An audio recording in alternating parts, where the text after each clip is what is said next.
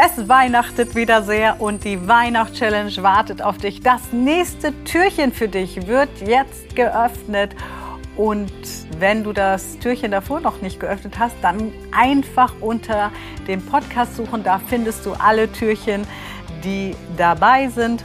Und ich wünsche dir ganz, ganz viel Spaß, ganz viele Impulse bei dieser Aufgabe und freue mich, wenn du auch in die Facebook-Gruppe kommst, weil ich dich da live begleite aus Australien und du neben der Weihnachtschallenge auch noch ganz viele andere Coaching-Impulse kriegst. Also zur Facebook-Gruppe beitreten, sobald du den Podcast gehört hast.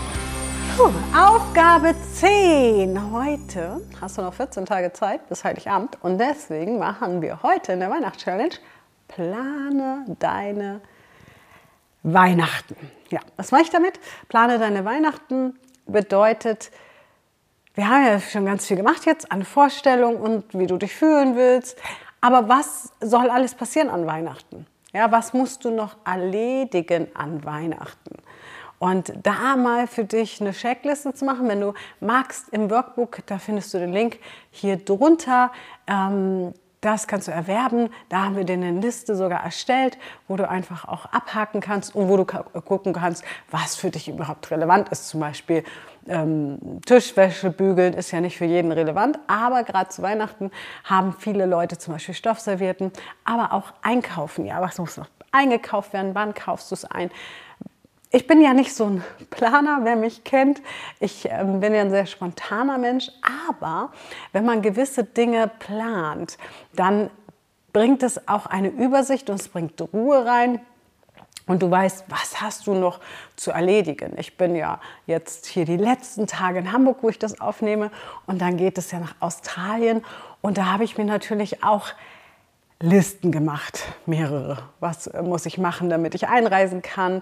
Was äh, muss ich noch hier erledigt haben? Was muss noch geklärt werden? Wen will ich auch noch mal vielleicht sehen? Das habe ich nicht auf eine Liste geschrieben, deswegen habe ich auch einige vergessen. Ja? Also man vergisst ganz oft ganz viel und dann gerät man so in Panik. Und wenn du jetzt heute einfach 14 Tage vorher sagst, ich plane mal, ich mache mal so, ein, so eine Liste und plane mal, meine Weihnachten. Und vor allem wichtig, wenn du zum Beispiel an Weihnachten alleine bist, weil ganz oft malen wir uns so Horrorszenarien. Heiligabend sind vielleicht ähm, noch alle da, dann sind viele Menschen ja getrennt mit ihren Partnern, haben aber gemeinsam Kinder, dann sind die Kinder vielleicht nicht da und dann malen wir uns so ein Horrorszenario, ich bin Weihnachten ganz alleine. Und wenn du heute anfängst zu planen, ja, ähm, die letzten Weihnachten haben wir mal gezeigt, in unserer Gruppe haben sich auch oft Leute dann noch gefunden, die zum Beispiel zusammen dann Weihnachten gefeiert haben. Also poste auch gerne, wenn du alleine Weihnachten bist in der Gruppe.